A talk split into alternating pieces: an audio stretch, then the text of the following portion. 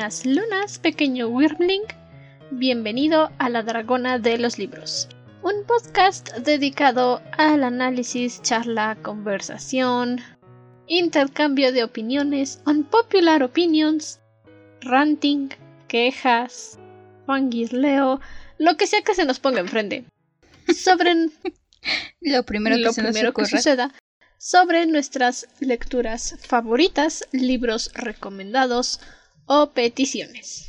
Mi nombre es Andrew, soy su anfitriona y dragón Wyrm en este podcast de discusiones literarias. Yo soy Ciela. Una semana más con ustedes con el segundo libro de esta trilogía que estamos manejando. Que tristemente no tenemos el tercero, así que va a ser el último que vamos a manejar de, de todo este gran mundo.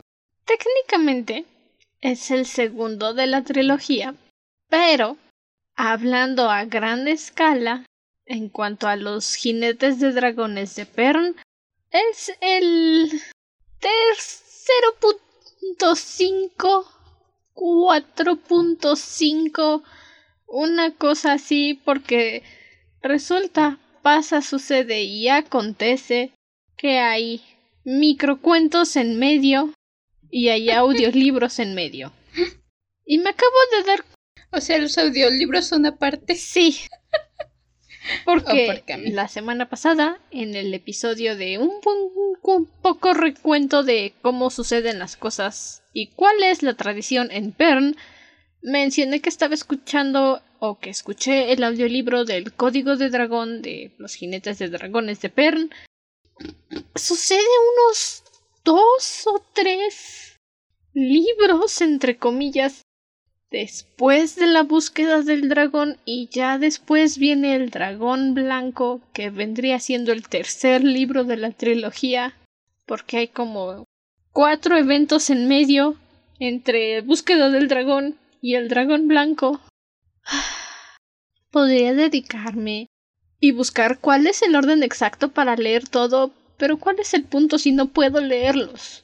¿Cuál es el punto si no tengo dinero para comprar los audiolibros o los libros, aunque sean en inglés, y leerlos? Solo me queda llorar, como sucedió hace 10 años cuando los leí por primera vez. Llorar y decir, bueno, al menos los tengo, al menos los conocí, Al menos tengo esta parte. al menos puedo ver las portadas y decir, precioso dragón, algún día tendré la colección completa. Puede ser, puede ser. Así pasa. Ay, sí. Ay, es. Lo mencionábamos las dos capítulos pasados, tanto el especial pasado como el primer capítulo. Este es un mundo muy vasto. Es todo un legado. Hay mucho, mucho, muchísimo contenido, información, mundo, libros. Así que Literalmente lo que estamos haciendo en estos capítulos de Pern es como cuando agarras, ves un pastel enorme que se te antoja, de esos que nada más lo ves y dices me lo quiero comer, y le das un dedazo con el glaseado y lo pruebas. Eso es lo que estamos haciendo con este mundo. Es como darle un dedazo al glaseado, como sucede muy comúnmente aquí en México, vas al súper los domingos temprano, 8 o 9 de la mañana, pasas por la sección de los yogures y hay una señorita diciendo estamos promocionando nuestro nuevo yogur plátano fresa, ¿gustas probarlo? Y te dan un botecito que te acabas en dos lamidas y dices claro. Domingo de pruebas. ¿Puedo tomar otro? No. Váyase. Cómpralo. Gracias por nada. Así, básicamente. Realmente sí es lo que estamos haciendo. Pero vaya que hay mundo aún así en estos cachitos que estamos viendo. Hay demasiado. Y no lo sé, está este libro fue bastante amplio.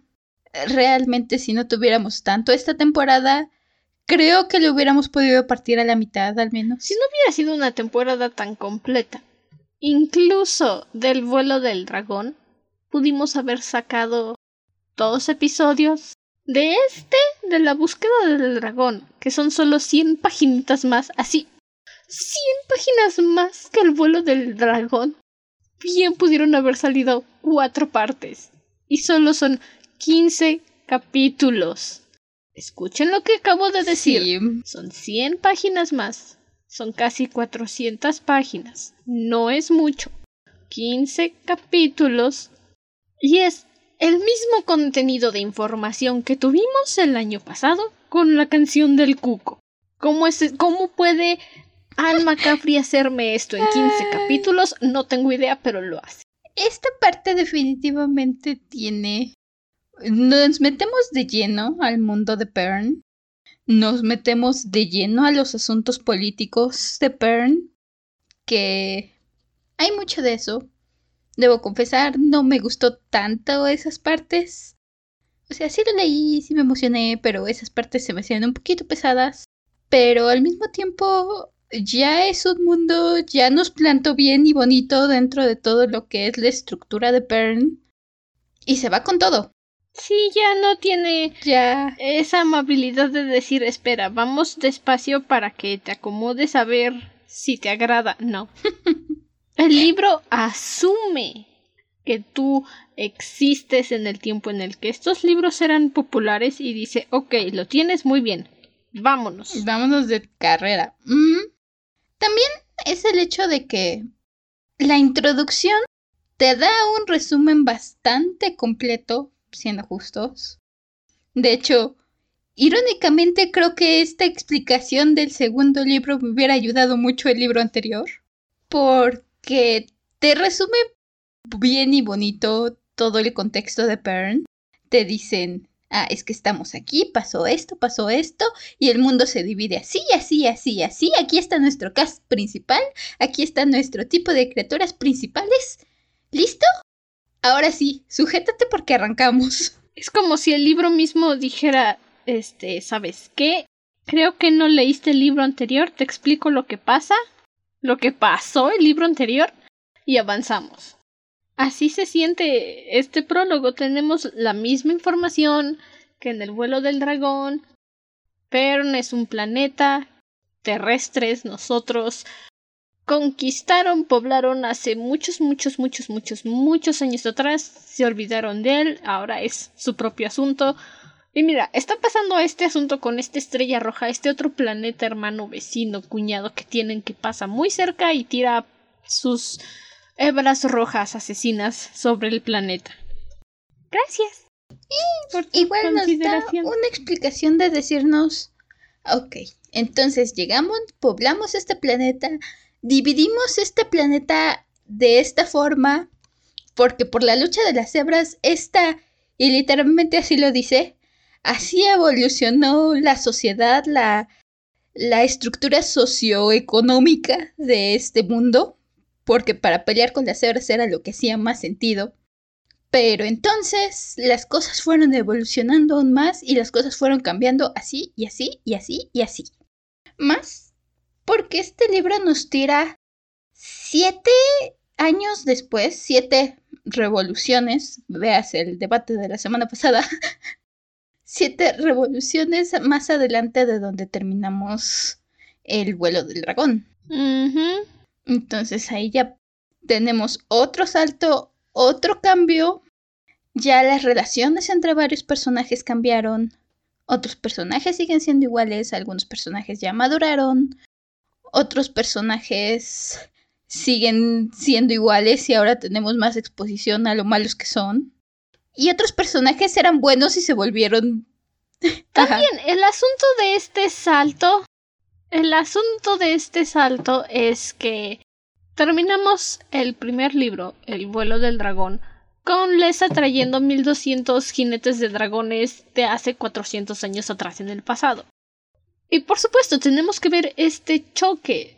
No es lo mismo lo que vivieron sus 50, 30, 40 años que hayan estado vivos hace 400 años con los 7 años que han pasado en el PERN del futuro. Entonces, sí, tiene sentido que en estas este salto de siete revoluciones nos ayuda no para tener que estar soportando todas las quejas que hubo entre los antiguos y los del presente en cuanto a tradiciones del Weir, pero nos da una idea muy clara de lo que pasó. Y en nuestro primer capítulo introductorio con el maestro arpista Robinson, nos ayudan a ponernos al día de una forma muy amigable, muy orgánica, no es como que de repente, mira, esto pasó, pa, pa, pa, pa, información tras información tras información. Nos ponen al día bastante rápido y el resto del libro están haciendo lo mismo. Es como de pasa esto, pero pasa porque hace siete revoluciones pasó esto. Ok, gracias. Agradezco que te hayas tomado una pausa para explicármelo porque mi cerebro de batata no entendía. My little potato brain. Nos ayuda mucho a saber cómo pasamos del punto A al punto B. Cómo es que ciertos personajes tuvieron conflicto y por qué tuvieron conflicto. Sobre todo porque tenemos. Ya conocemos. Ya conocemos a Lesa, conocemos a Flar, conocemos a Fnor.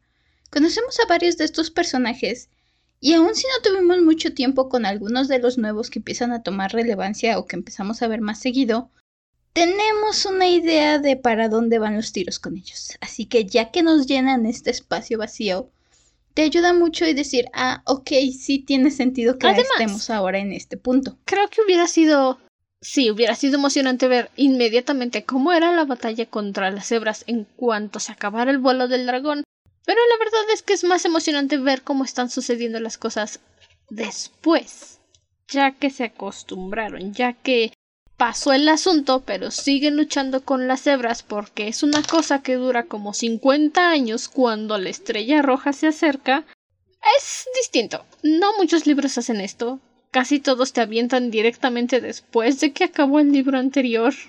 Porque dicen, es que qué tal que no entiendes. No, tú... Venga, no tengas miedo. Aviéntame 30 años después y dime qué pasó. Irónicamente, las cebras están ahí, son el motivo por el que sucedan algunas cosas, pero no es como que tomen una parte tan central en la historia, en mi opinión.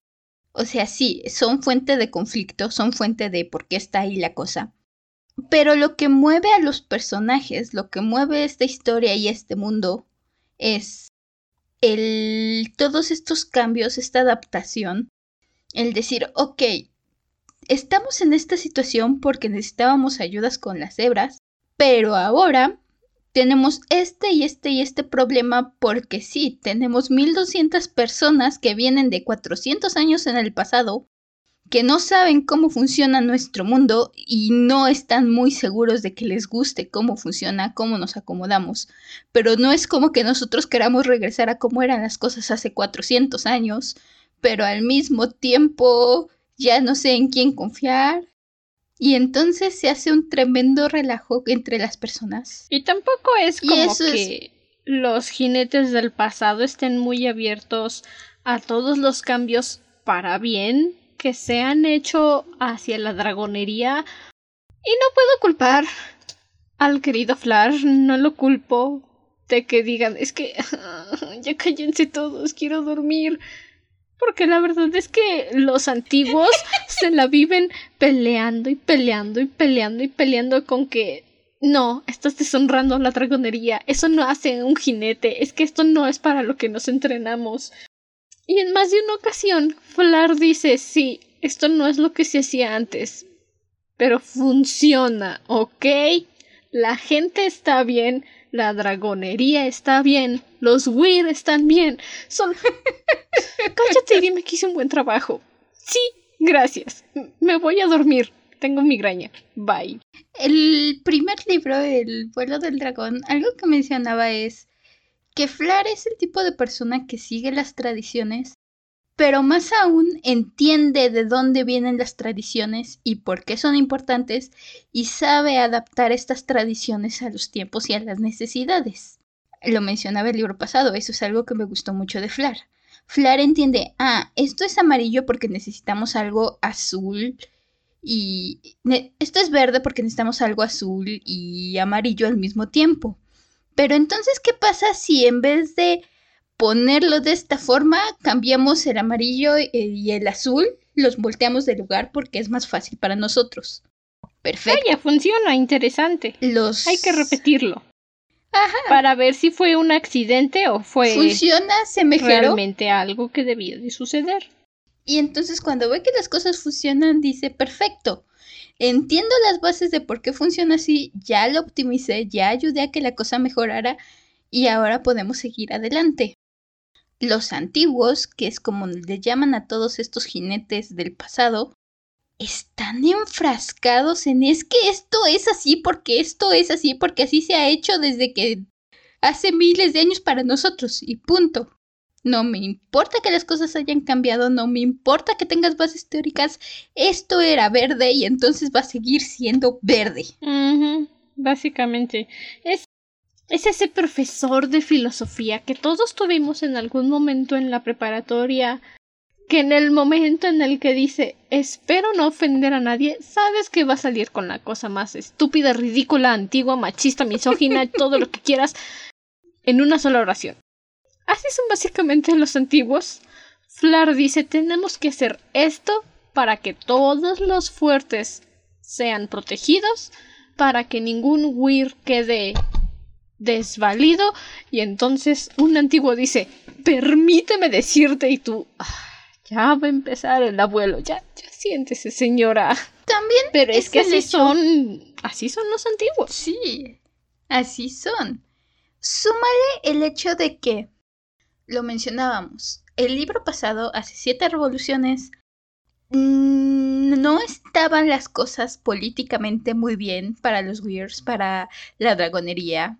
Los señores de los fuertes estaban inconformes, querían deshacerse del Weir, querían deshacerse de los dragones.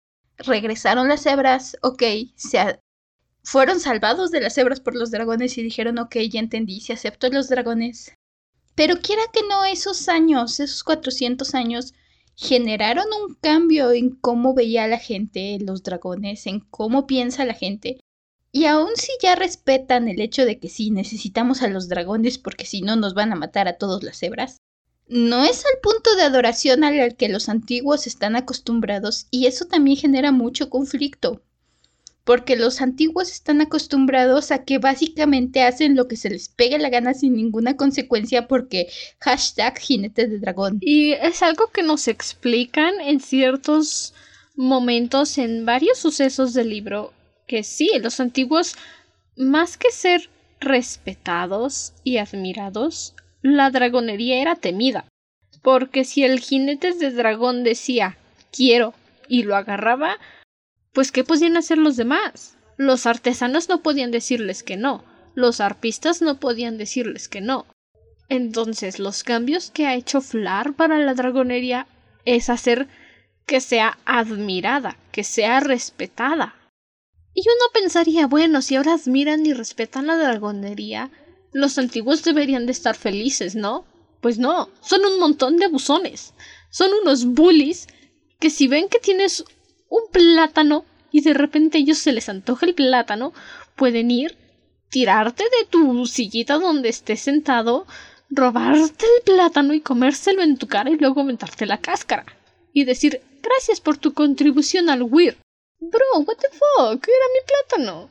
Y lo más es que esperan que después de todo eso tú agarres y te tires a sus pies y les digas, sí, señor del Weir, gracias por robarme mi plátano y golpearme. ¿Quiere volver a golpearme en la cara, por favor? Digo, cada quien tiene sus kinks, ¿verdad? Pero los Weirs antiguos tienen un kink muy raro. Ser furro está bien. Bestiality, perfecto.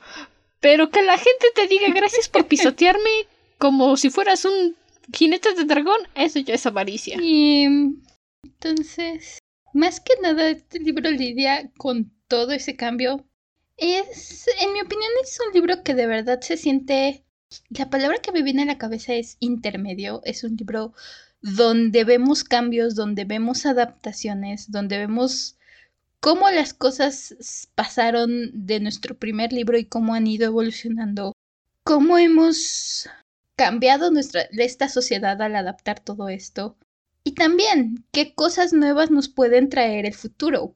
Porque no son solo estos nuevos cambios, estamos buscando cosas diferentes, otras nuevas adaptaciones, nuevas ideas, nuevos problemas, donde estamos pasando de un punto a otro porque la evolución es constante. Y este libro nos ayuda a decir, sí, mira, esto es la forma en que todo está evolucionando y esto es como se está dando. No lo sé, siento que este libro está plantando muchas semillas que probablemente florezcan y se recolecten en el dragón blanco. No tanto así. En realidad, el, como ya dije, el dragón blanco no es la continuación inmediata del libro. Hay muchas cosas que pasan en medio, por lo que pude darme cuenta en el código del dragón. Después de un evento que sucede con los antiguos en este libro, hay una consecuencia inmediata en el código del dragón. ¿Se va a abordar en el dragón blanco? Posiblemente como un recuerda que pasó esto. Ah, sí, claro. Y tú vas a llegar y decir, aguanta, ¿qué espera? ¿Cómo que pasó esto? ¿En qué momento? ¿Cuándo? ¿Por qué? ¿Dónde? Y no te lo van a explicar porque ya sucedió en el código del dragón, en el código de los jinetes. Y seguramente Anne Macabre y su esposo asumen que tú conoces eso porque, ah, sí, fuiste a tu librería local y dijiste, quiero ese libro y te lo llevaste y lo leíste y proseguiste con tu lectura de, de Pern como debe de ser, como ellos lo planearon, pero no, no pasó así. Entonces deja muchas semillas que si tienen la fuerza de voluntad de poner un orden cronológico a todo y pueden conseguir los libros, pasen el chisme y me cuentan qué pasó. Pero no se resolverán inmediatamente en el dragón blanco ni la mitad de ellas, estoy segura de eso. Porque también ya eché chisme a los tres libros que le siguen al dragón blanco que se, se supone son parte de los jinetes de Pern. Y no, no, o sea, no, no, hay forma de que todas esas semillitas se resuelvan en el dragón blanco. Tiene sentido. Sé que, sé que pones tus esperanzas muy altas y, y seguramente te duele que te diga que no, pero no. Eh, también tiene sentido. Mm, sí, no. Tres libros de un universo. No hay forma. Pero, en fin. Tenemos conocimiento también de otros Weirs ahora que ya están activos nuevamente porque ya llegaron los antiguos de esos Weirs, ya los pueden habitar otra vez. Y es agradable visitar otros Weirs aparte de Venden. No es que no me gusta el Weir de Venden, lo adoro, me encanta, pero si algo espero de una continuación es que me muestren más del mundo en el que estamos. Y en eso se saca un 7000 este libro, lo hace muy bien. Vemos muchas partes distintas de Pern, aprendemos otras costumbres, vemos un poco de sus tradiciones nuevas que se han generado en estas siete revoluciones de lucha contra las cebras. Everything is nice. Everything is awesome. Incluso vemos más vestigios del pasado de Pern. Y eso es algo que a mí me agradó bastante. Ya lo mencioné. De los colonizadores originales. Sí, ya lo mencionaba. Esa parte a mí me, me intriga mucho. Y sí, vemos un poquito, un poquitito más de todo eso. Así que realmente es muy, muy buena continuación ampliando este mundo, ampliando las historias y las aventuras. Y nos ponen unos conflictos entre personajes que, aunque en principio todavía creo que no tenían razón de existir, Sé que si en algún punto de mi vida leo los demás libros diré, claro, para eso existían. Da. Pero eso no es hoy.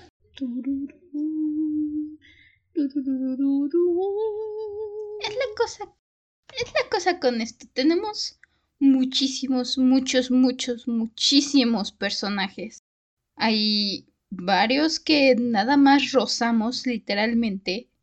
Estamos, los vemos y aún si tienen consecuencias grandes en la trama o aun si fueron importantes nos los mencionan constantemente, realmente los vemos como tres segundos. Se me ocurren dos personajes principalmente que nos los mencionan muchísimo y son, no voy a decir centrales en la trama, pero sí son fuente de varios conflictos de la trama. Y realmente creo que los vimos como cinco segundos en todo el libro. Personalmente, solamente escuchábamos que hacían desastres. Sí. Entonces, hay mucho, mucho de eso donde ¿Sabes Conocimos a muchos jinetes diferentes, convivimos con varios caudillos del Weir, y de todos esos, dos se te quedan presentes porque son los compas de Flar, entonces dices, ah, son los buenos. Y no es que haya malos en la historia, pero dices, son los buenos porque los otros dicen, espero no ofender a nadie. Y es muy amplio.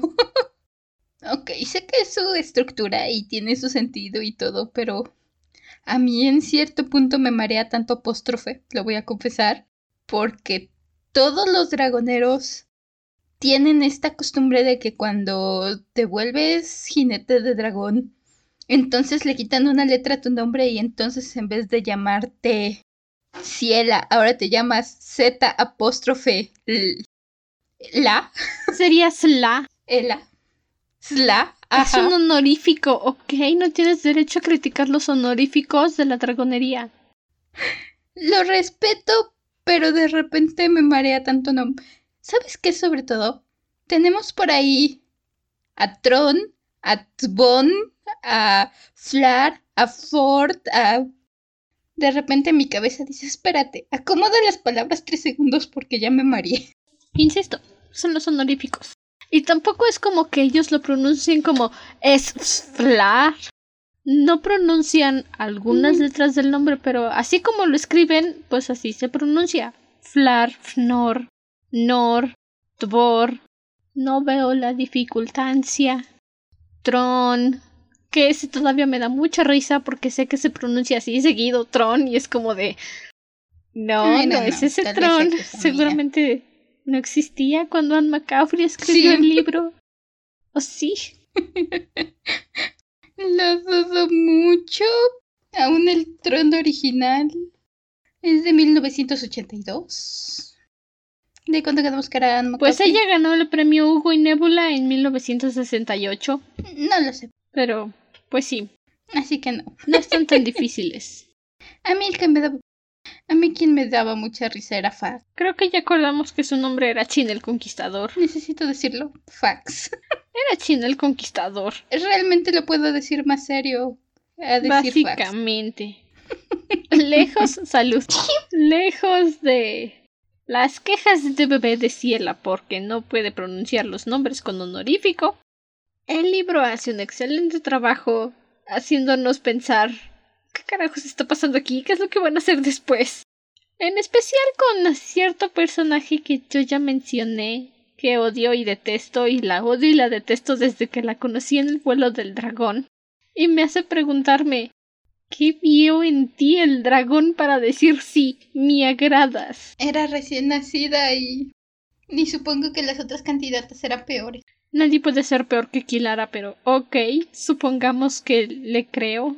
Mira, considerando que aparentemente a Kilara la seleccionaron al mismo tiempo que a Lesa, y recordando cuando Lesa obtuvo a Ramoth, ¿cómo eran todas las otras que se echaron a correr de los dragones en cuanto vieron que empezaron a nacer? Ah, ok es literalmente... Pues seguramente había más opciones, pero... Como que la única opción que tenían en ese momento, yo quiero suponer, porque si yo también pregunto cómo agarras a esta persona para tener una posición de poder. Pero Flar todavía no estaba en opciones de decir hay que ir a buscar más gente. Dijo, ya tenemos estas candidatas, pues hay que reciclarlas, ¿verdad? Algo bueno de salir mi amor, nada bueno salió de eso. Nada bueno salió de eso. Y diez años después todavía te resiento tu decisión de decir hay que reciclar candidatas, Flar. Realmente nada bueno salió de eso y muchos males salen de ello. Todo lo malo que pudo haber pasado pasó porque quisiste reciclar, porque dijiste hay que cuidar el planeta, pero así no se cuida el planeta, Flar. Las tres R's no significan eso, mi amor. No. Creo que deberíamos pasar con los spoilers. Ya llevamos aquí casi 40 minutos. Sí. 40 minutos intentando ver qué decir sin que tenga que ver con spoilers. Ustedes no se dan cuenta porque magia de la edición pero nos hemos estado quedando calladas porque seguramente Ciela, igual que yo, está pensando, a ver, ¿qué puedo decir que no tenga spoilers? ¿Qué puedo decir que no cuente lo que está pasando? A ver, a ver, a ver, piensa, piensa, piensa. Ajá. Pienso, quiero decir de esto, pero vamos a entrar en spoilers, entonces... Pienso, tengo esta opinión, pero no lo puedo decir porque spoiler, así que... Si quieren leer el libro porque dijeron mágicamente lo encontré y no quiero saber qué pasa, pueden terminar el episodio aquí se leen su libro y regresan en otro momento cuando ya hayan leído el libro. Así que sí, empezamos con los spoilers.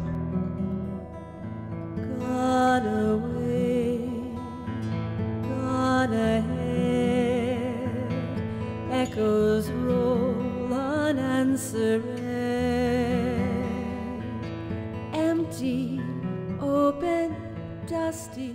Primera impresión que tenemos es el maestro arpista Robinson y se da cuenta de que empiezan a caer hebras.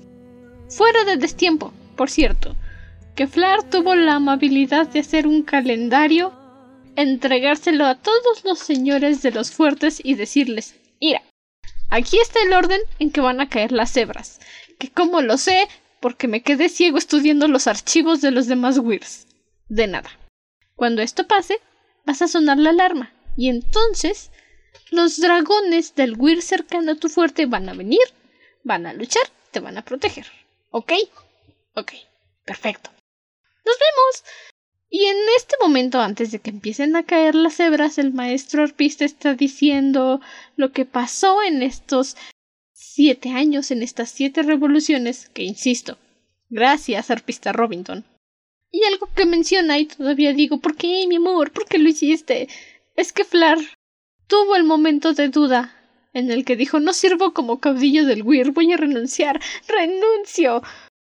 Porque todos los antiguos malditos abusones estaban diciéndole es que no sabes hacer tu trabajo. Y seguramente Lesa llegó y le dijo espera, Flar, creo que tienes algo en la cara. Zópatelas que le voltea el cuello y le dice Tienes falta de confianza en ti mismo. Regresa a ser el Flar de antes. Esa es mi versión y nadie puede decirme lo contrario. es entendible. Nos dicen que Flar, y sí, pasó de tener unos cuantos dragones y un solo Weir a que de repente llegan todos estos 1200 nuevos jinetes. Bueno, nuevos antiguos jinetes. Ustedes me entienden. Y son gente, Flair tiene en esos momentos unos días, literalmente, unas cuantas semanas siendo optimistas de experiencia en pelear contra las cebras. Contra todos estos jinetes de hace 400 años que era su pan de cada día y que se la saben aparentemente de todas, todas. Entonces, entiendo que Flar se sintiera un poco intimidado por todo el asunto, que dijera, ok, es... Tal vez deba dejarles tomar las riendas, sobre todo porque sí, todos estos nuevos jinetes empiezan a pelear mucho varias de las ideas de Flar, varias de sus nuevas adaptaciones. Y entonces, además, Flar sigue recuperándose del susto, todavía está comiendo su bolillo del susto que le pegó Lesa cuando saltó 400 años al pasado. Eso y también que Flar deposita su ciega confianza en los antiguos porque cuando ellos estaban luchando con las cebras, y lo mencionan más adelante, básicamente nacieron cuando empezaron a caer las cebras se volvieron jinetes cuando caían hebras y siguieron luchando hasta que dejaron de caer hebras. Y de repente los mandan al futuro porque una niña rara llegó del futuro y les dijo necesito su ayuda para pelear con las hebras. Y ellos dijeron Claro, no hemos peleado con hebras en dos años, estoy aburrido, vamos. Y viajaron y de repente dijeron, ay, ya no quiero. ¿Por qué? ¿Para qué hice esto? ¿Para qué vine? Pero ya no podían volver al pasado porque entonces... No sé si, si sepan algo de sci-fi, pero no puedes alterar el futuro ni el pasado de esa forma, entonces... Y... Pues ni modo. Es una adaptación. Es también este punto donde varios de los jinetes antiguos tienen esta mentalidad. Están divididos entre uno. Pero tampoco Llevo ya toda mi vida peleando con las cebras y ya me veo aburrido, pero ahora ya estoy más viejo y ya no quiero seguir peleando con las cebras. Entonces ya me da más, ya no le pongo tanta atención a las cosas. Entre decir justamente en ese momento sonaba buena idea, salté al agua fría y ahora me estoy congelando, pero ya no me puedo salir. Ahora me tengo que aguantar. Y es esta lucha también. Flar, en los tiempos de Flar había un solo Weir, todos los otros Weir ya habían desaparecido y eran los que coordinaban más o menos todos los fuertes, lo mencionábamos el libro pasado. Los fuertes realmente ya no tenían tanta conexión con el Weir, ya cada quien estaba haciendo sus propios asuntos y sus propios líos políticos. Vuelven a habitar todos los fuertes, todos los Weirs. Este es algo que se está convirtiendo en hábito, pero por favor repitan con nosotros. Español, coopera, por favor. Te ocupamos aquí español. Gracias. Vuelven a habitar todos los Weirs. Y una cosa es también, y es algo que Tron, que es un jinete que conocemos y que está dando lata bastante tiempo. Bueno, espera, te interrumpo un momento. Tron si no lo recuerdan porque realmente nunca lo mencionamos, es el caudillo del Weir en el Weir de Ford, valga la rebusnancia, al que llega Lesa cuando decide viajar al pasado, el Weir que está cerca de Ruasa, y la dama del Weir en ese momento es Mardra, una razuana como Lesa, que es la que le ayudó y la que le dijo a Lesa, sí, ok, tu Flar está en problemas y estás estresada, pero ¿qué crees? Lo que nosotros tenemos es tiempo, así que relájate. Cierro paréntesis. Triste, pero Tron y Mardra son de las que más plata nos dan en este libro. Y sí, Tron es alguien que nos está dando en la cabeza durante todo el transcurso de estas 300 páginas. Y algo que le recarga mucho a Flar. Los Weir eran independientes unos de otros. Cada Weir se ocupaba de sus fuertes. Si de plano la cosa estaba que literalmente todo se estaba cayendo a pedazos, a lo mejor y mandaban un par de jinetes a ayudar de repente. Pero eran cuestiones de extrema urgencia. Eran cuestiones donde no es como aquí ya están acostumbrados que Flar lo vimos el libro pasado, hubo problemas y mandó a llamar a los señores de los fuertes, a los maestros a los maestros de cada maestros, arpistas, artesanos, forjadores, curtidores. artesanos, ¿no? Les llaman maestros pues, Pues es que hay maestros de todos, básicamente. Bueno, es que... Ajá. Mandó a llamar a todos los maestros, a todos los señores de los fuertes hicieron un conclave y dijeron que vamos a hacer. Los, los antiguos están acostumbrados a yo soy el señor del Weir del Fort, yo me encargo de mi Weir y de mis fuertes y de lo que sea y todo mundo en mi fuerte hace lo que dice y lo que yo digo. Y yo no me meto con los otros fuertes porque eso es asunto suyo. Y los otros fuertes no tienen por qué andarse metiendo en mis E insisten con esto, perdón que te interrumpa, e insisten con esto todo el libro. Y entonces Flar está luchando y se está desgastando con decirles es que si uno de los Weir necesita ayuda, somos jinetes. Vamos a ir a ayudar. Y esto ocasiona una pelea más adelante en la que Tron dice, ay sí, el Weir de Venden ayuda, el Weir de Venden dice que va a mandar a sus dragones, el Weir de Venden se mete en donde no lo llaman, el Weir de Venden debería de gobernar Pern y reta a Flar a un duelo de jinetes. Flar gana porque está habilidoso y está entrenado. Y lo que les dice es sí, el Weir de Venden manda sus jinetes a donde hay hebras porque somos jinetes. El Weir de Venden va a viajar hasta Ruaza si es necesario para luchar contra las hebras si necesitan ayuda. ¿Por qué? Porque el Weir de Venden no abandona a nadie y la autonomía de los Weirs es cosa del pasado. Y ahí es cuando suelta el micrófono y se va. Parte de todo este conflicto. Creo que la mejor analogía que se me ocurre es como regresemos un poco a Crónicas Lunares. Vaya, eso es mucho tiempo atrás. En este momento tenemos América y tenemos Canadá, Estados Unidos, México. Sí, es primera temporada. Tenemos todos nuestros países como estamos acostumbrados a tenerlos divididos. Y en Crónicas Lunares, básicamente, no precisamente, pero básicamente, casi casi tenemos divididos los países por continente. Tenemos América como todo un gran país. Y entonces, si tomáramos a un señor presidente de algún país, vamos a agarrar al señor presidente de Panamá porque no lo conozco, pero no quiero agarrar al de México. Podemos explicar con el señor Tlatuani. Ah. También.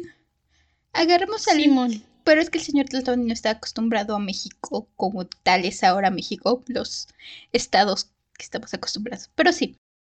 Agarremos a un señor presidente de cualquier país de América lo mandamos al futuro de Crónicas Lunares, donde América, todo el continente americano, es literalmente un país llamado América. Es la República Americana.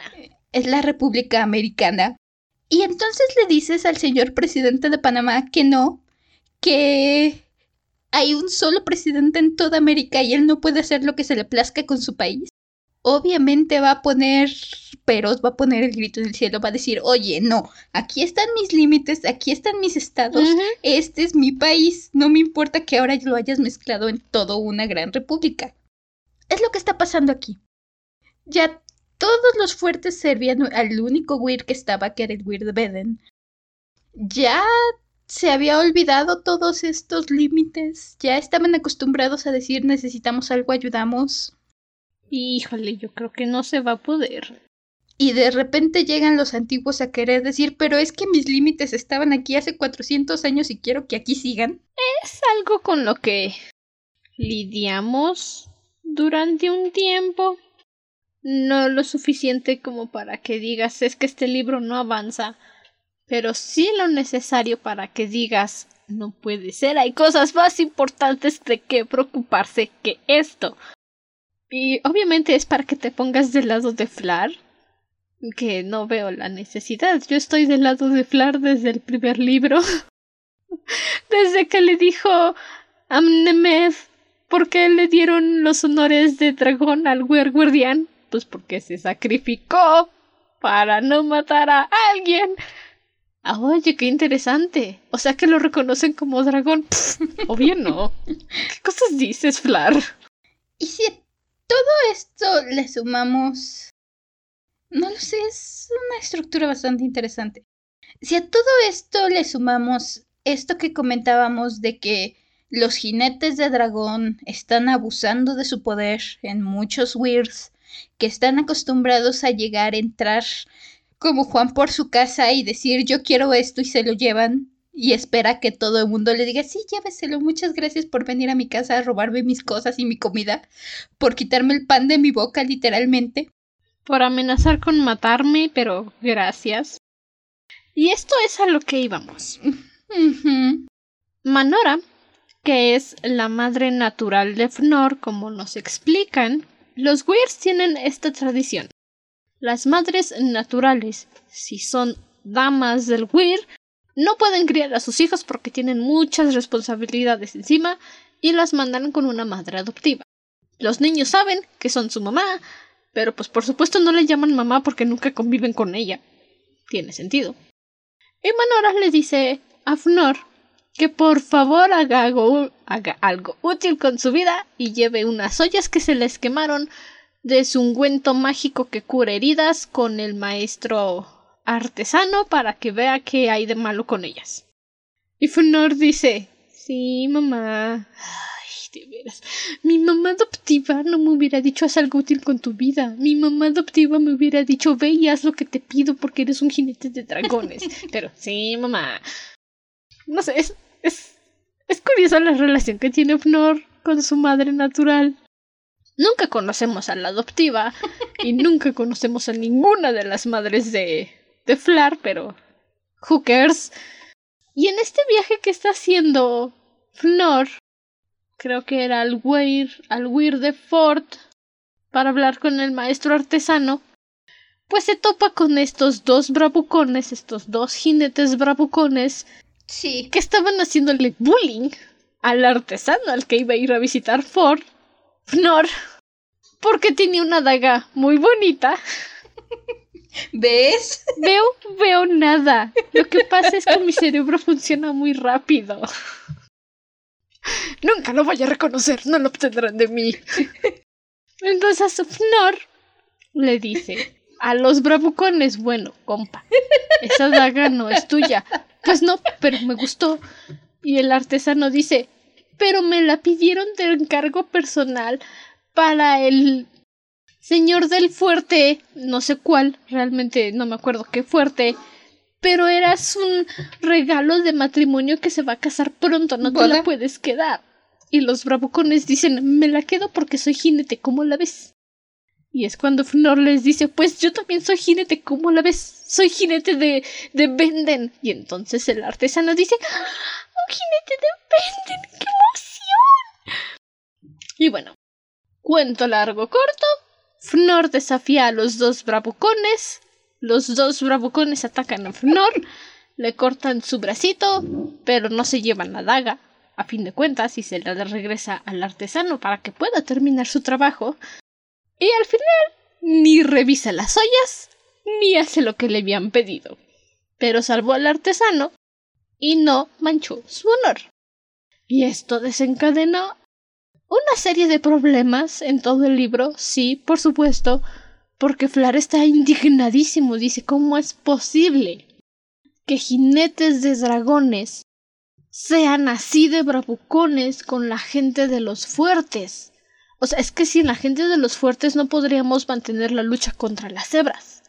Y sí, convoca a un conclave con todos los Weirs, que por cierto, Tron dice, no te voy a dar permiso de hablar porque ¿cómo te atreves a convocar un conclave para algo tan estúpido?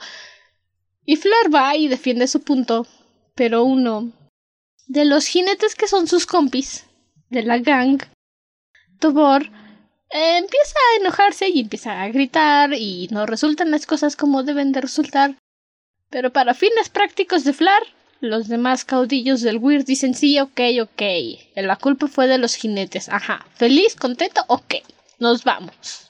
Y realmente no dicen la culpa fue de los jinetes, dicen, sí, los jinetes sobraron mal, pero la culpa fue del artesano por no soltar esa daga.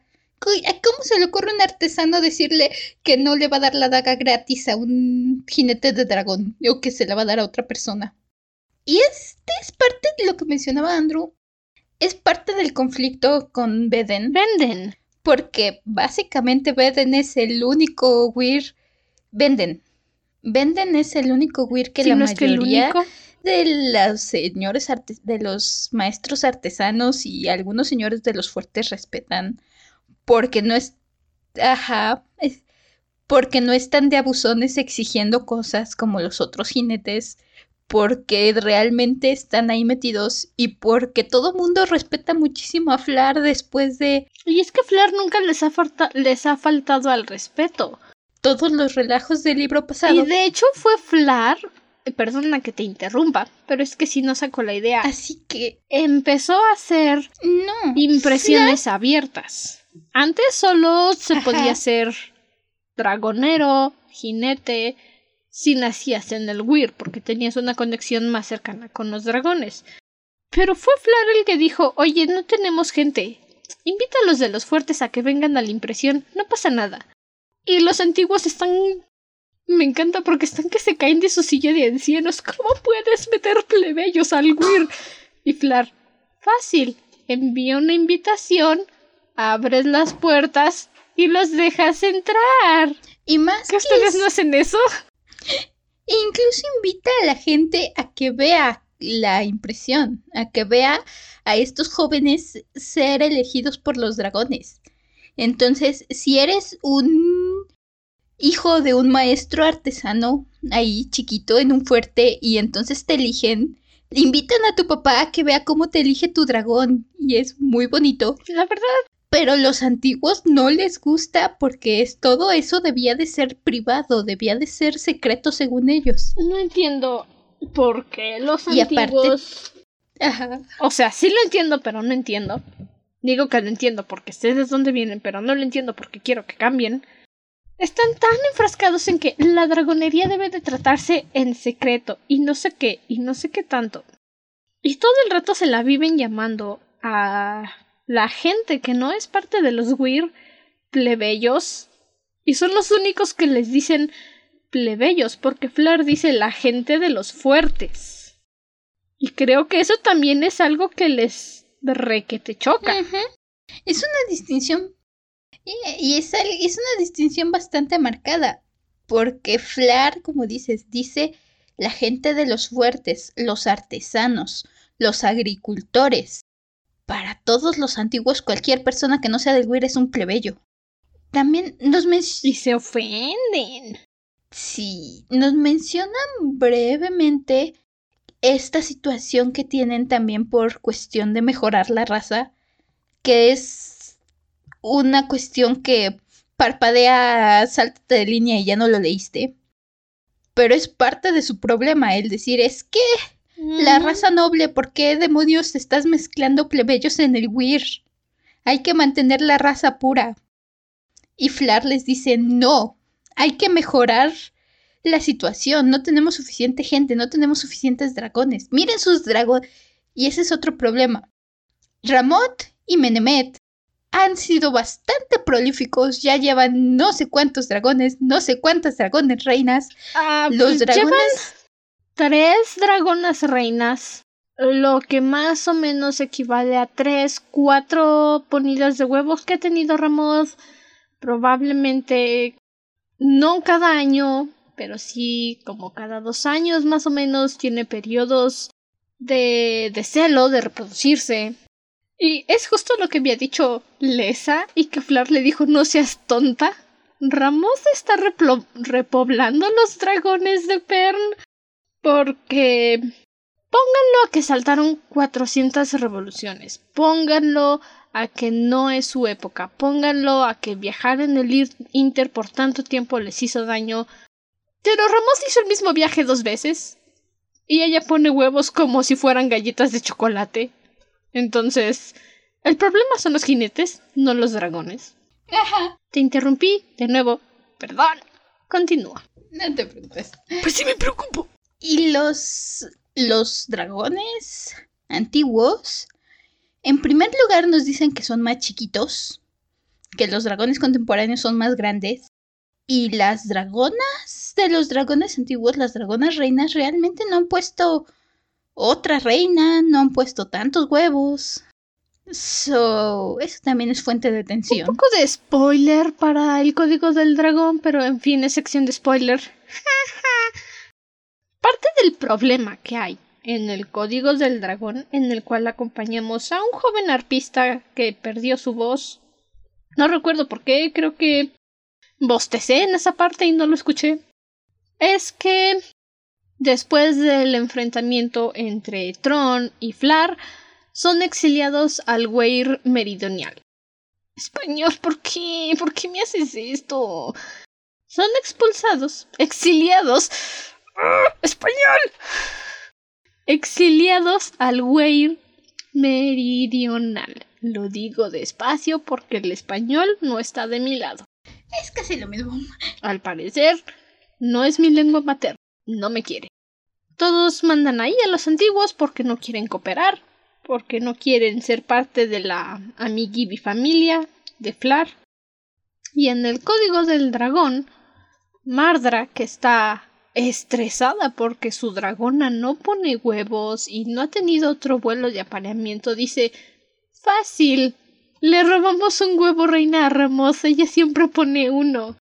Y bueno, en este libro nos enteramos que Ramos solo permite dos dragonas, dragonas reina en el Weir y no más. ¿Por qué? Porque es una celosa, posesiva, manipuladora que controla a todos los dragones de su Weir. Porque es Ramos.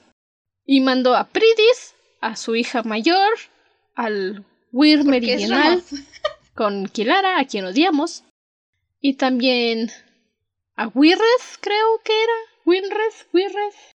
Wirreth, también al Weir Meridional, para echarle la mano a Kilara porque saben que es una inútil y no hace nada.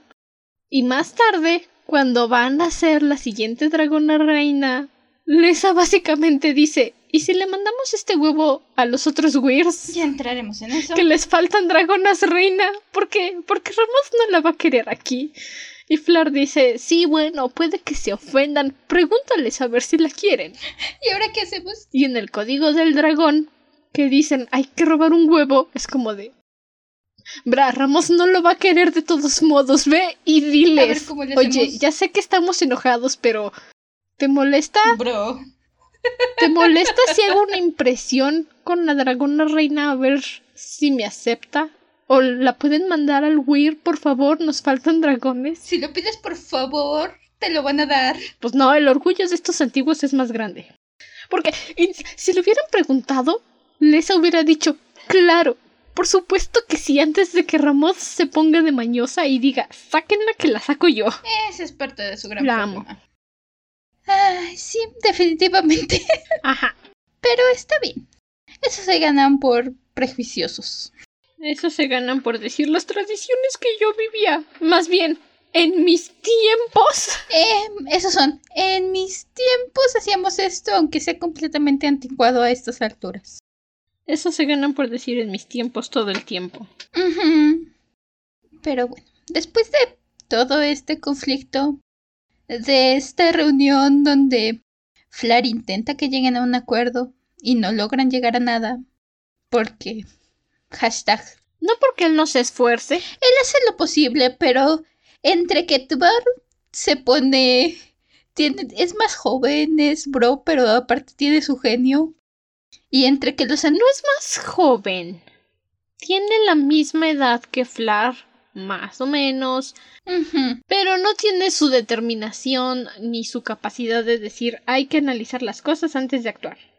Y es algo que Funor muchas veces adjudica a que ha pasado mucho tiempo con Kilara, entonces ha aprendido a agredir y no También. razonar. No lo culpo. Pasar demasiado tiempo con Kilara fríe las neuronas de cualquiera. Deja tu frío las neuronas, saca tu lado más agresivo. Te pone a la defensiva. Hace que quieras decir la paz nunca fue una opción. Voy a dedicarme a convertirme en maestro artesano y arpista para crear un arma ideal para matar a Kilara. Y si en el proceso ayuda a luchar contra las cebras, bien. Sí. Eso es lo que provoca Kilara. Y al día siguiente están muy felices esperando el horario programado que tienen para que empiecen a caer las hebras. Cuando les llega la noticia de que están cayendo hebras a una hora que no debería, en un lugar donde no debería. Por supuesto que Flar se pone histérico y dice, no puede ser, ¿qué está pasando? Vamos a luchar. ¡Ah! Pero pues los antiguos quieren dárselas de sabiondos. Tron llega diciendo, caudillo de Venden, tengo noticias de que tus pautas de caída de las hebras son falsas. Al final nunca nos dice qué fue. No, Nunca nos enteramos de qué era este No, conocimiento dice- que él tenía en sus archivos que nadie más había leído. Y resulta que no más fue para alterarnos. más básicamente la única información interesante que nos da Tron en ese momento es que los que ha- hay registros de que las cebras cayeran en un orden diferente al que se- estaba acostumbrado durante cierto periodo de tiempo. Ya después, más adelante entendemos, y de hecho nos da un poco la idea, incluso la introducción, que tiene que ver con cuestiones de órbitas de las otras tres estrellas, que también por eso es que había pasado tanto tiempo sin que cayeran hebras, porque a veces las órbitas de estos otros planetas hacen que la estrella roja no pase lo suficientemente cerca o pase demasiado cerca y cambie el patrón en el que caen las hebras. Más o menos nos dan ahí la idea. Mucho después, Mucho tiempo después. Que, dato curioso no tan curioso, pero nos enteramos de estos otros planetas que pasan cerca de Pern y que alteran la ruta de la estrella roja cuando el hijo de Lesa, sí, Lesa y Flar tuvieron un hijo, Felesan, se mete en unos pasillos secretos del Weir, llevándose a Jackson con él, el que se convirtió en el señor del fuerte de Ruaza, el bebito que Lesa dijo que murió en el primer libro y, y sabes que no murió. El del. El bebé del conflicto del principio del libro pasado. Ahora tiene nombre y personalidad. El bebé que provocó todo el conflicto el libro pasado. Porque es amigo de Felezan y lo entiendo, son los únicos niños del Weir. Y Felezan le dice, vamos a ver los huevos de Ramoth. Que honestamente, si es el hijo de Lesa, mi lógica dice, Debe ser el único chamaco al que Ramos no tenga problemas con dejar que se acerque a sus huevos. Es el hijo de su jinete. Pero. Anne McCaffrey dijo: Va a ser más interesante que Ramos no deje que nadie se acerque a los huevos. Pero, ok, seguro.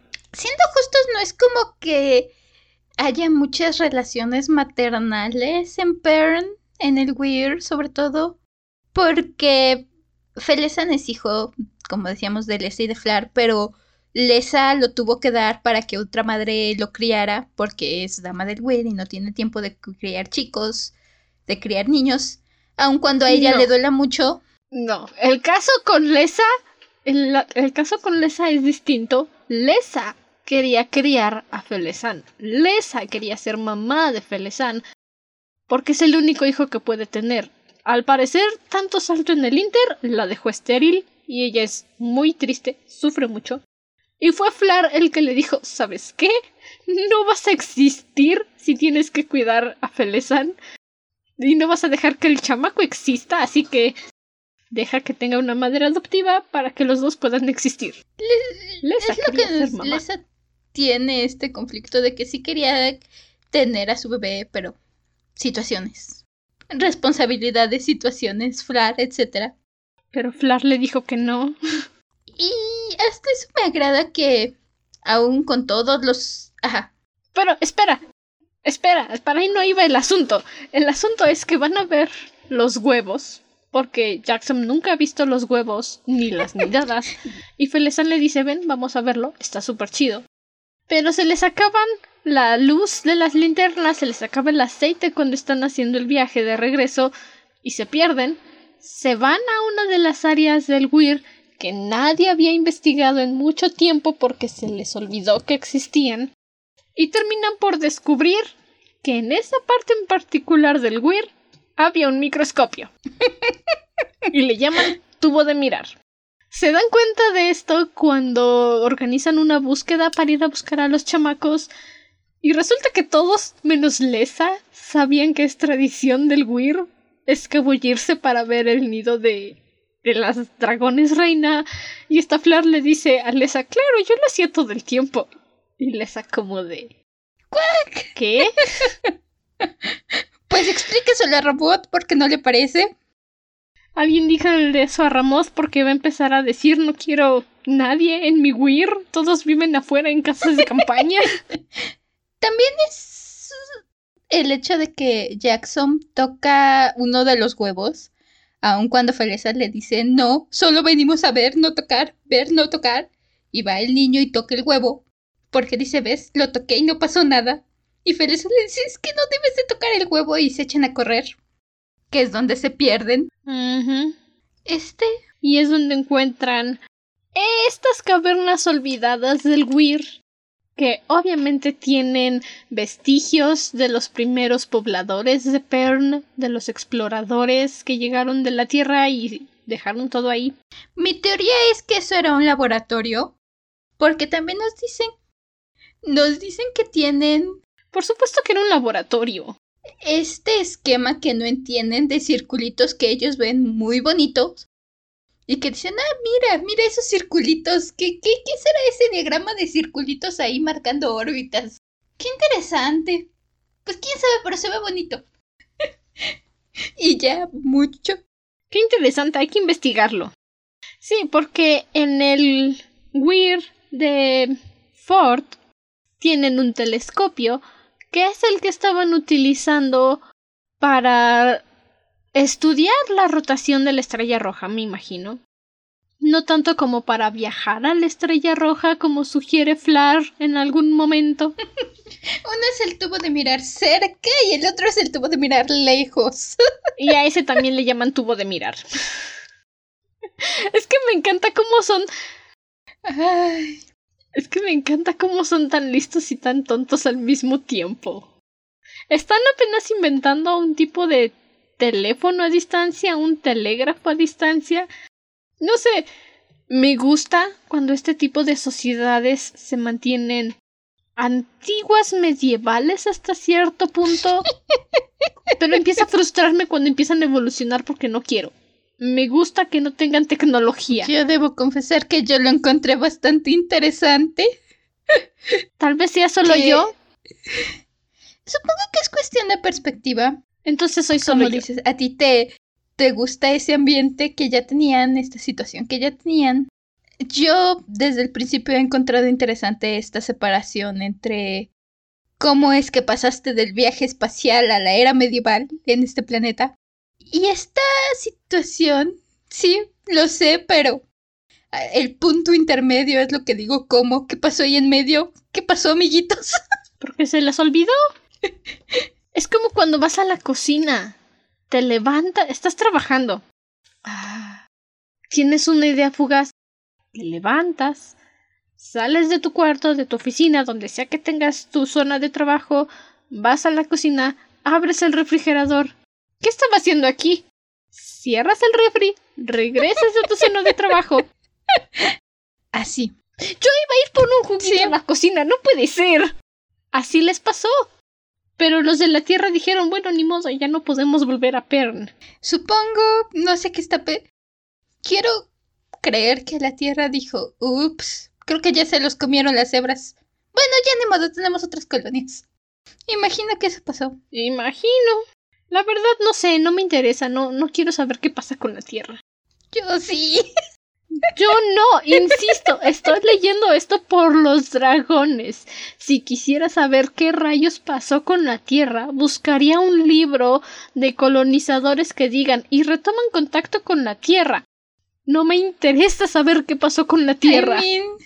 Sí, pero al mismo tiempo tienes este perspectiva perfecta para una sociedad estilo el planeta del tesoro entre medieval antigua. Bueno, el planeta del tesoro es más de los 1900 y algo, pero.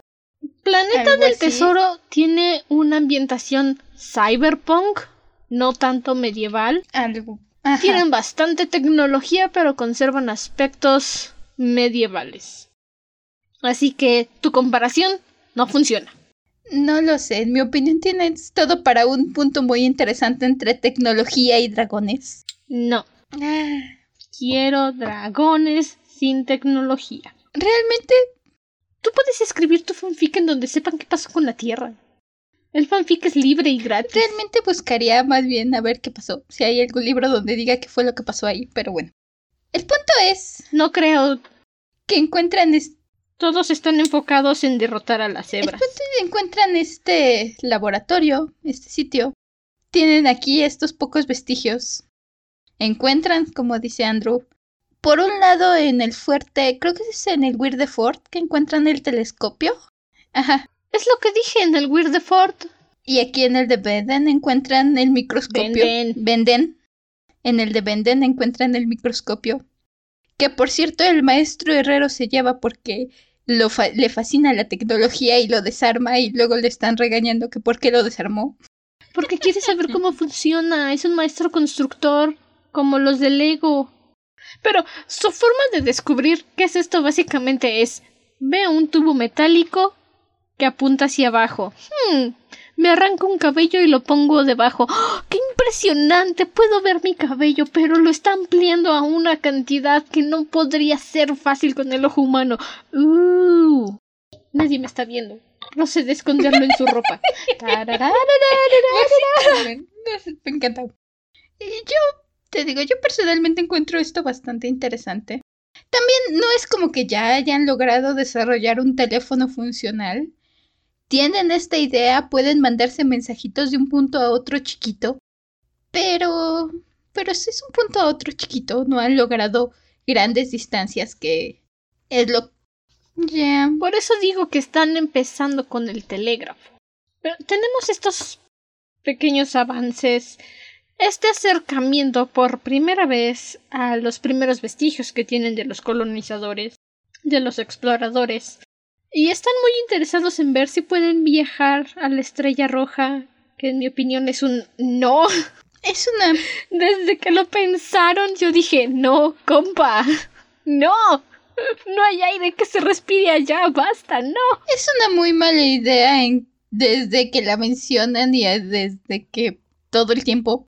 El mismo Flar sabe que es una muy mala idea, pero los señores de los fuertes están necios con que vayan a la estrella roja directamente a deshacerse de las cebras. A favor de Flar, todo es culpa del maestro arpista Robinson por decir su comentario todo fuera de lugar de que sí, lograste obrar un milagro en tres días. Seguro puedes hacer esto. Siendo justos Robinson, está ebrio, ¿verdad? Siendo justos con Robinson. Tiene que ser, tienes si que no mal recuerdo, la, no, la frase como él se la dice es. ¿Estaba ebrio? Tu primer error, Flar, fue hacer este milagro en tres días. Ahora todo mundo está esperando que vuelvas a hacer otro milagro en tres días. No le está diciendo. Bueno, de nuevo, a favor de Flar, lo hizo Lesa. sí, también. Flar no tuvo nada que ver con ese viaje en el intertiempo. Fue Lesa. Sí, porque de hecho marqué esa frase, esa frase me gustó. Y así se lo dice.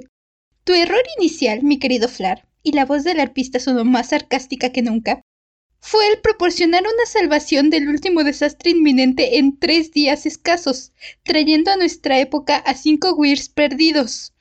Ahora los señores de los fuertes esperas que realicen un segundo milagro con la misma rapidez. Sí, bueno, estaba ebrio.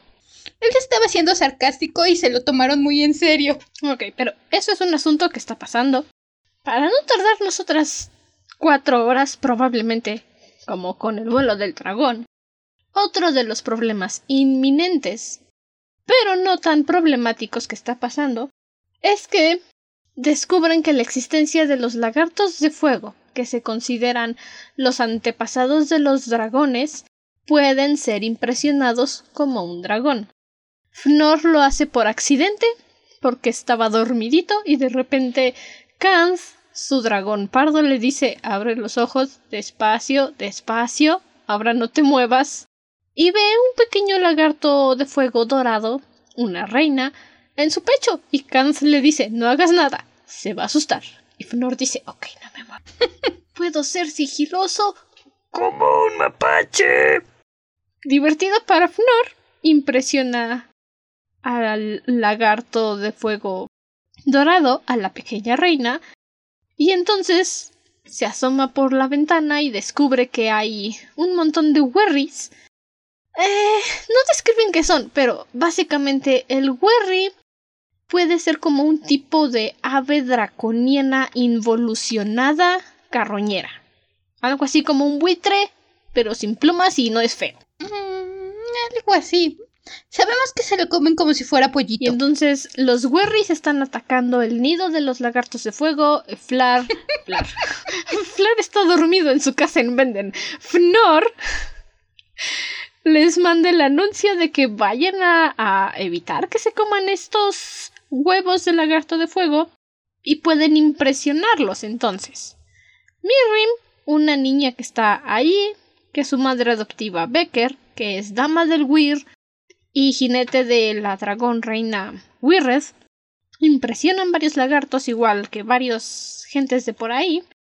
Kilara, que es un hígado corrosivo con cirrosis aguda, terminal como el pequeño mamut, se enoja porque cómo es que nadie le avisó que un evento tan importante estaba pasando. Y la respuesta de Fnor es Tú eres dama del Weir, tu lugar es aquí, no en ningún otro lado. Y algo que a mí me frustra todavía, después de diez años, es que Killer es una ingrata. Es jinete de un dragón reina y la trata como si fuera un perro. Peor que un perro. O sea, pobrecita Pridis. No le dan atención, no le dan amor, no se preocupan por ella, no tienen en lo más mínimo sus intereses como prioridad. Y nada más la traen como burro de carga de aquí para allá, de aquí para allá. Es Sí, es bastante frustrante durante todo el libro que nadie, nadie tiene para ponerle un hasta aquí a Kilara. Y eso desencadena problemas más adelante, por supuesto. Y sí, pobrecita Pridit. Pridit adora a Kilara porque, pues, fue su, es su dama, es su jinete. Y la unión entre jinete y dragón es muy, muy estrecha. Porque es su jinete. Tenemos un par de momentos donde es que son como tres segundos donde Lara le cae el 20 y decir, ay, es que no le he hecho caso a Pridit. Toma, cinco segundos de cariño y me vuelvo a preocupar por mis cosas. Tenemos este tenemos un capítulo del punto de vista de Kilara que dices, donde está criticando a Lesa, donde está bien enojada porque Flar no la pelan, porque Flar no le da ni la hora y aparentemente para Kilara que alguien no quiera acostarse con ella inmediatamente es como si le dijeran vete al demonio. Y está hablando de cómo Lesa es una tonta y cómo ella hubiera dominado todo el Weir si estuviera en el lugar de Lesa.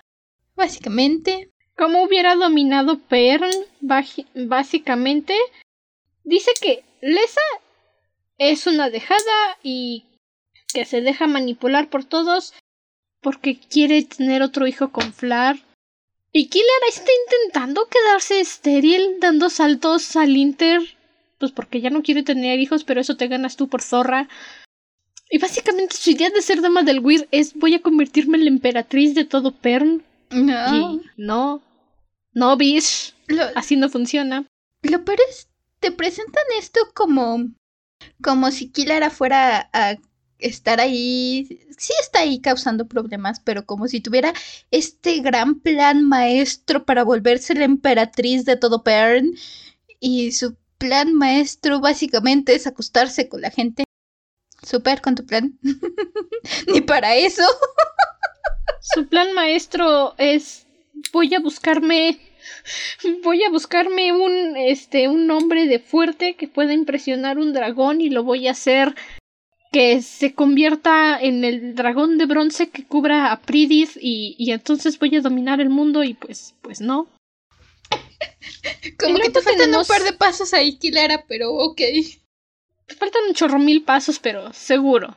Y tenemos a Becker, que es básicamente la dama del Weir meridional, que se está encargando de cuidar a todos porque como casi no caen hebras en el Weir meridional, mandan ahí a todos los enfermos y Kilara se enoja que porque no somos enfermería, pero Becker dice, sí, seguro somos enfermería, ¿por qué no? Aquí no pasa nada. ¿Qué más vamos a hacer? Ajá. Y bueno, Becker tiene un crush intensísimo en Fnor y... Espera, es que deja ver si lo encuentro. Tengo mi libro aquí al lado porque qué flojera pararme y guardarlo. Ábrete. no, este no es, pero qué gracioso. Una de las frases que más usan al principio es por el primer huevo y en este libro empiezan a decir cáscaras, no puede ser. Bueno, aquí está. No, espera, esta es la que dice. ¿Cuál es mi postis más cercano? Este, tal sea este. Bueno, en fin, no lo encuentro. Pero hay una frase que le dice Flar a Fnor cuando le presenta a Becker y a su dragón a Wirred. Y luego Flor la, Fnor la repite, pero básicamente Flar le dice Eres un dragonero de los pies a la cabeza, Fnor. Recuerdas perfectamente el nombre del lagarto, pero el de la muchacha no importa. Y así de cabeza dura es Fnor que no se da cuenta y piensa que Becker tiene un crush intensísimo por Tobor, cuando en realidad el, lo el, el crush lo tiene por el cabeza dura de Fnor. Y cuando Fnor se da cuenta dice, ah, caray, ya la quiero, ¿verdad? y Becker le dice, pero aún así te quiero. Y el problema es que ya va a empezar el primer celo de Wirred. Y obviamente la tiene que cubrir un dragón de bronce. Pero Becker no quiere porque solo quiere a Fnor. y Fnor dice, pues si mi hermano puede ir por ahí rompiendo tradiciones, ¿por qué yo no? Mi dragón es casi del tamaño de Menmez, así que puedo cubrir a Wirred. No hay problema. Y si me regañan, diré que vengo del Weird de Venden.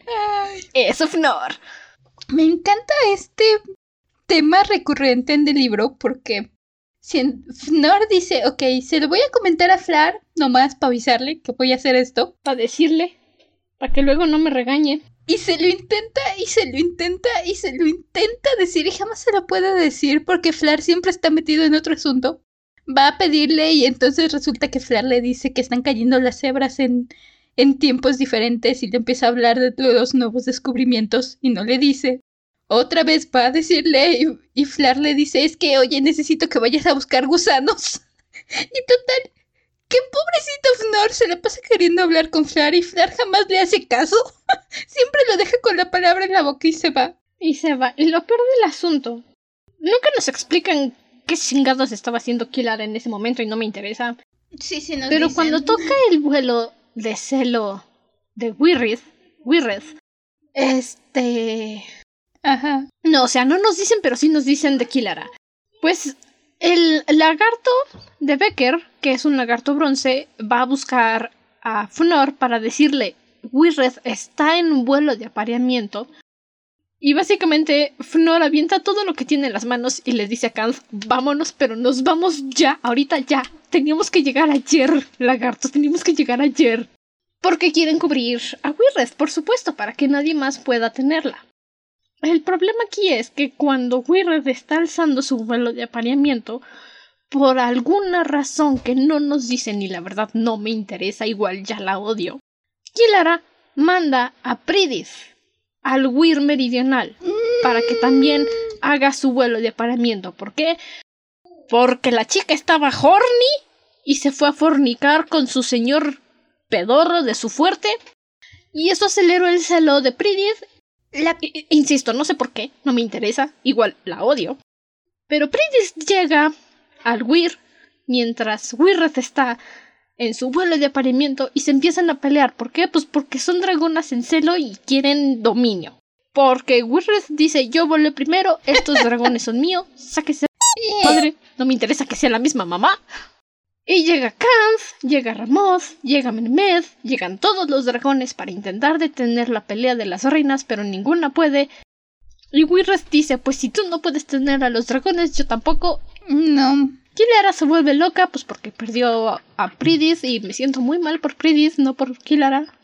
Vuélvete loca, muérete, te odio, te detesto. Y Becker también entra en un estado de... En todo Vegetal, caso, la verdad es pues- que diría que Kilara le fue demasiado bien para lo que hizo. Porque sí. Esto, según yo, no pasa en el Weird Meridional. Es justo después de este problema con Tron que comentábamos entre Flar y Tron, donde se pelean y. Y Flar termina por desterrar al Weird Meridional a varios de los antiguos que no están de acuerdo con él. Y entonces, en su lugar, traen a Becker, traen a Kilara, al al Weir de los. de Ford. al Ford. Ajá. Los traen al Weir de Ford a que dominen el Weir de Ford. Sí, ya. Y entonces, justo cuando va a entrar en celo, las dos dragonas están muy cerca de un celo el uno del otro. Y cuando la dragona de Becker entra en celo, resulta que Kilara estaba por ahí haciendo el sucio con su señor del fuerte, que al que siempre le está haciendo el sucio. Y su pobrecita Pridit, entre las hormonas alocadas de la dichosa Kilara y entre que ya estaba muy cerca su celo y entre que entró en celo la dragona de Becker, fue demasiado para ella y entonces entró en celo. Pues sí, pobrecitas dragonas, se murieron las dos reinas de Ramoth y todos están muy tristes por Becker y alguien por ahí pregunta, oigan, ¿y qué van a hacer con Kilara? Y ella dice, nada, la dragonería no mata. Suficientemente noble soy al dejar La- que viva después de lo que provocó. Y yo sí de... "Uh". La verdad es que insisto, siento Ni que para aquí darte la ni hora, siquiera ¿eh, tenemos la el confort de ver a Kilara loca o darnos esa satisfacción de decir, ok, ya le está yendo mal. No lo necesito. No lo necesito. La ignoraron, la sacaron de cuadro, apenas si la mencionan. Era no, necesitaba un castigo más fuerte para Kilara con todas sus tonterías. No, no merece ni que les digan la En fin. Pobrecita Becker se queda como vegetal. Pobrecito Fnor está intentando rescatarla, está intentando hacerla que vuelva en sí. Pero, porque además vemos la perspectiva desde la dragona de Becker. Desde Pridith. Desde todo lo que pasa. Desde Pridith, desde la dragona de Becker. Y lo vemos desde Becker, desde Fnor y Becker, donde ya sabíamos el libro pasado, cuando vimos el vuelo de aparamiento de Ramoth con Lesa, que es un momento muy íntimo donde dragón y jinete comparten casi todos sus sentimientos. Y entonces cuando empieza esta pelea, escuchas a Becker gritar lo que piensa su dragona, escuchas a Becker decir, no, espera, ¿qué haces aquí? Espera, esos son mis bronces, esos son mis dragones. Oh, sí, ya llegaste. Camp, creo que se llama el dragón de Fnor. Camp. Camp. Espera, Camp, ¿por qué me estás atacando a mí? Porque Camp se está metiendo en medio para intentar que no se maten. Incluso es... Básicamente, en ese momento es como si abriera los brazos, le hiciera el abrazo de oso a Wirres y le intentara tirar al suelo para que dejara de luchar. Pero Wirres está en este aceleramiento, en este coraje ciego y dice no, ¿por qué me atacas? Y Kanza está como de... Ya, no me dejo. Tranquila, tranquila. Incluso escuchas a Becker porque le casi le vuelve... No, de hecho creo que sí le, le lastiman el ojo a, a su dragoncita y escuchas a Becker llorar, mi ojo, mi ojo. No sé, es... Sí, porque Pridith la ataca, le rasguña el rostro y no creo que le arranque el ojo, pero sí le deja una cicatriz que mencionan se le iba a quedar toda la vida a Wirred después de eso. Pero pues tienen este... Ah, este enfrentamiento, esta lucha de poder, de dominio, que pues Kilara obviamente está bien estúpida y no hace nada. Y al final Wirres dice, si tú no tienes a los dragones, yo no los tengo, nadie los tiene, y saltan al Inter. Maldita Kilara. Eh, no. Flar, de nuevo, así no funciona el reciclaje. Después de esto, cuando están eclosionando los huevos de Ramoth, Lesa propone que lleven a Becker, no tanto como para intentar impresionar a la nueva reina, pero sí como para... Becker, cariño, despierta, todos estamos aquí contigo, ¿ok? Nos preocupamos por ti más que por la otra basura de allá. Y funciona. Iba a impresionar a la reina realmente y su pequeño lagarto bronce le dijo no, no, no, no, no, no, no lo hagas, no es bueno para ti. Y fue cuando Becker se espabiló y dijo sí, tienes razón, no lo haré y empezó a recuperarse poco a poco de su letargo de haber perdido. Empieza a llorar. Primero regresa, habla un tantito con Fnor, que Fnor ahí, para estas alturas, ya está súper prendado de Becker, entonces está ahí todo el tiempo mientras está ella como vegetal. Cuando la recuperan empieza a llorar y llega su mamá. No su mamá, Manora. Y bueno, llega Manora y le di porque llega Manora y ve que te está llorando desesperada. Y llega Manora y Fnor le dice, es que no deja de llorar. Y Manora le dice, abofeteala. Y Fnor le dice, no, ¿qué te pasa? Y Manora la bofetea. Regresa en sí Becker. Y todavía Fnor se enoja y le dice, oye, ¿por qué le pegas? es un amor. Este escena me recordó muchísimo al episodio de Grey's Anatomy en el que Cristina tuvo un aborto y ya después tienen un paciente que se está autodrogando para nunca salir del hospital y Cristina dice que sí, que tenía razón y de repente le llega todo el estrés y empieza a llorar. y cuando llega Meredith le dice, ¿qué le hiciste? ¿Qué le hicieron? Y Cristina, Cristina está llore y llore, no puedo parar, no puedo parar. ¡Deténganme! Y entonces ahí va Georgie a darle unos pañuelos y entonces Cristina les grita ¡Somebody sedated me. Es lo mismo. Así me lo así me imaginé a Becker. No puedo parar. No puedo parar. Deténganme. Y Funor. "Shh, shh, ya. Y es cuando llega Manora. Somebody sedate her. Así me lo imaginé. Esa es mi versión. And I'm sticking to it. Pero sí. mm, Llegan a un cierto sentido de paz y armonía en el momento. Y también, durante este momento, mientras todo este esta impresión está pasando, ya que pasa el relajo con Becker, ya que todos los huevos eligen, salen los dragones y eligen a sus jinetes, está el problema de que el huevo que tocó Jackson, este pequeño huevo, que era el huevo más chiquito de todos, no está saliendo. Y entonces Jackson se siente un poco culpable porque ya le habían dicho que no tocara el huevo y lo tocó y entonces una parte de él tiene miedo que sea su culpa. Y cuando ve que te están dejando el huevo morir, que no le van a ayudar a salir porque es- si no sale del cascarón es probable que no sobreviva, hace, Tiene sentido.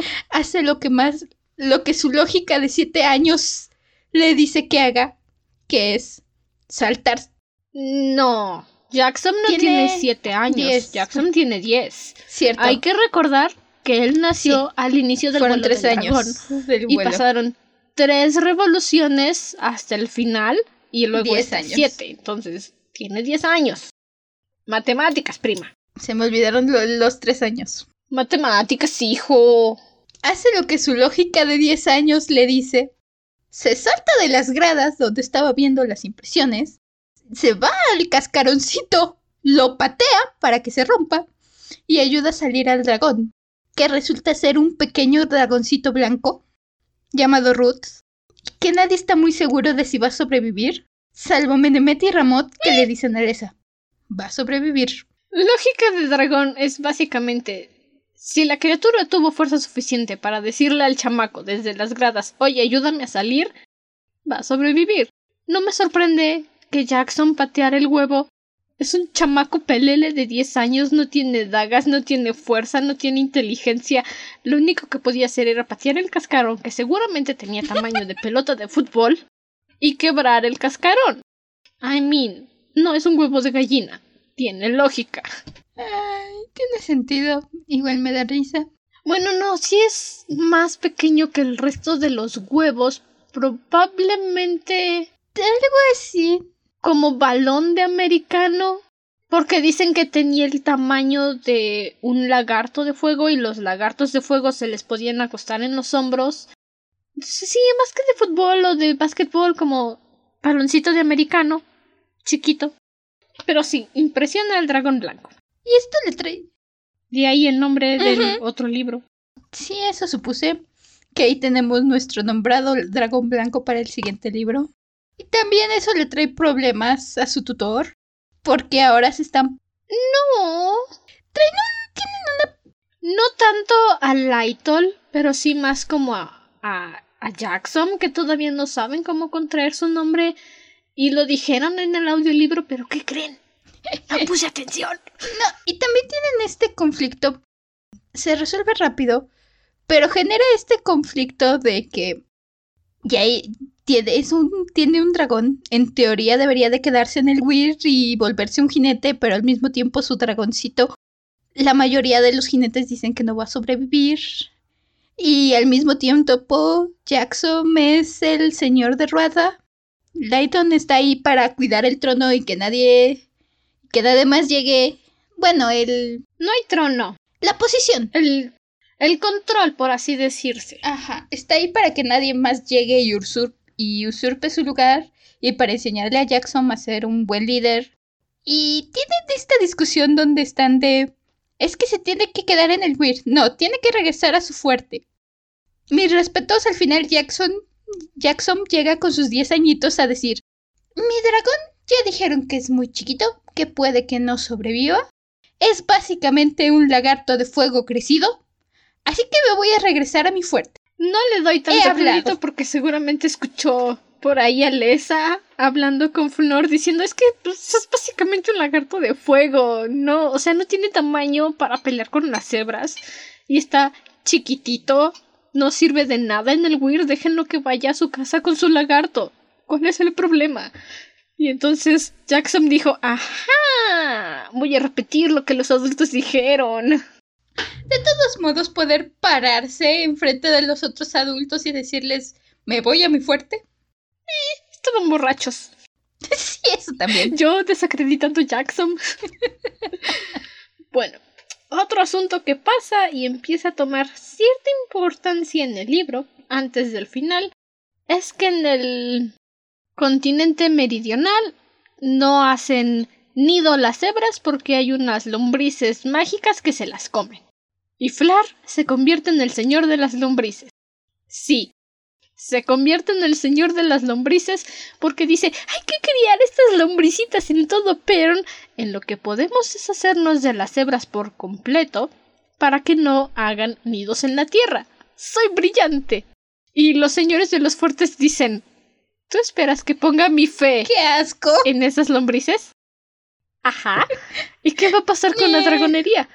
Hasta que las lombrices puedan devorar todas las hebras, los dragones van a seguir aquí. Solo nos ayudan a que no hagan nidos en la tierra.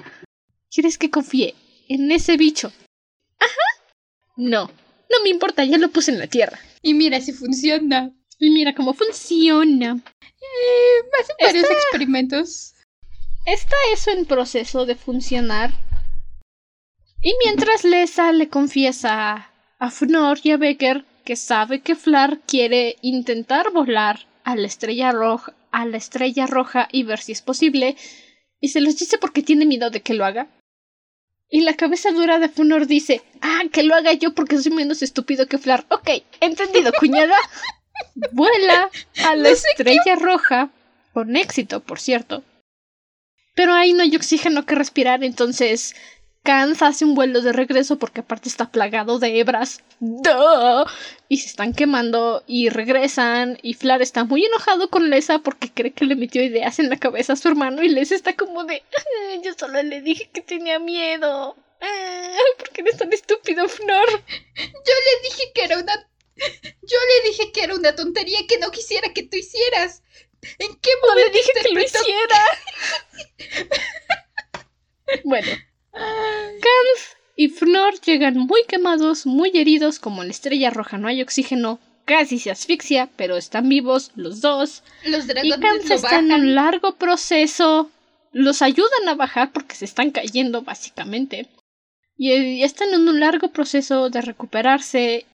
Y es cuando Flar dice: Tenemos que encontrar una forma de, de derrotar las cebras sin viajar hasta allá. Y bueno, el libro acaba, ya saben, aventuras, misterio, con, con su frase épica y misteriosa para que digas, no, no puede ser, ¿qué va a pasar después?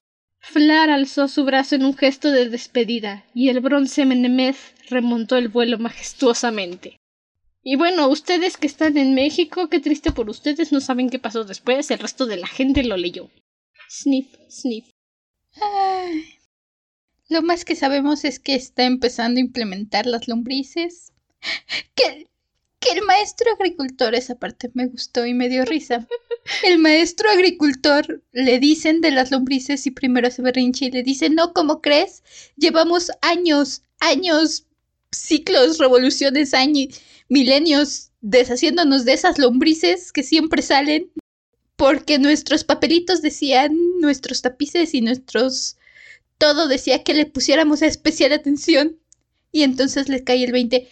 Ah, decía que le pusiéramos especial atención, no que los matáramos, ¿verdad? Ay, ¿por qué no podían ser más específicos? no, pero es que él dice. Él dice que los matan porque arruinan las cosechas. Porque vuelven estéril el suelo, que por eso los estaban matando. No porque decía solamente que había que ponerle especial atención, porque él había visto que arruinaban las cosechas. Excepto que resulta que no. Porque Flar le saca su macetita y le dice, no, mira, aquí está mi plantita y mira qué bonita está y está llena de lombricitas. Y finito, se acabó. No tenemos más, es momento de volver a llorar. Y finito. Ya dijimos Esto es simplemente darle un dedazo a la chantilly de todo el pastel que es. Pero qué buen dedazo. Qué buen dedazo. Es más, qué buena provecita de yogur me dieron. Es como cuando me compro mi Dubalín y lo lengüeteo todo para que quede limpiecito. Lo disfruto al máximo. Sí. Ah, buen libro. ¿Tuviste una frase favorita? De hecho, tuve dos. La primera ya la mencioné, es justamente esta que mencionábamos, donde le dice a Flar del su milagro en tres días. Y la otra se la dice Nora Flar después de que regresa, ya que Flar tuvo su pelea con Tron y desterró a los antiguos al Weir Meridional y cambió básicamente toda la estructura que tenían. Oye, me robaste mi frase. es la misma.